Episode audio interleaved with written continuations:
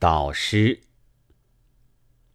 近来很通行，说青年，开口青年，闭口也是青年。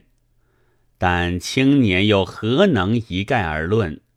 有醒着的，有睡着的，有昏着的，有躺着的，有玩着的，此外还多。但是自然也有要前进的。要前进的青年们，大抵想寻求一个导师。然而我敢说，他们将永远寻不到。寻不到倒是运气。自知的谢不敏，自诩的果真实录吗？凡自以为实录者，总过了而立之年，灰色可居了，老态可居了，圆稳而已。自己却误以为实录。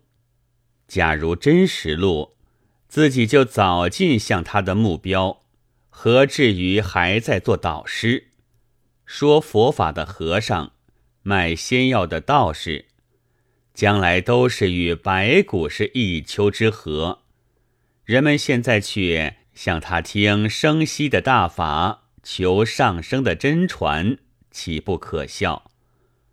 但是我并非敢将这些人一切抹杀，和他们随便谈谈是可以的。说话的也不过能说话，弄笔的也不过能弄笔。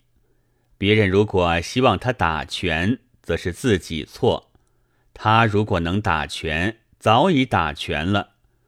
但那时别人大概又要希望他翻筋斗。有些青年似乎也觉悟了。我记得《京报》副刊征求青年必读书时，曾有一位发过牢骚，终于说：“只有自己可靠。”我现在还想斗胆转一句，虽然有些杀风景，就是自己也未必可靠的。我们都不大有记性。这也无怪，人生痛苦的事太多了，尤其是在中国，记性好的大概都被厚重的苦痛压死了，只有记性坏的，适者生存还能欣然活着。但我们究竟还有一点记忆，回想起来，怎样的今世昨非呀！怎样的口是心非呀？怎样的今日之我与昨日之我战呢？我们还没有正在饿得要死时，于无人处捡别人的饭；正在穷得要死时，于无人处捡别人的钱；正在性欲旺盛时遇见异性，而且很美的。我想。大话不宜讲得太早，否则倘有记性，将来想到时会脸红。或者还是知道自己之不甚可靠者，倒较为可靠吧。青年又何须寻那挂着金字招牌的导师呢？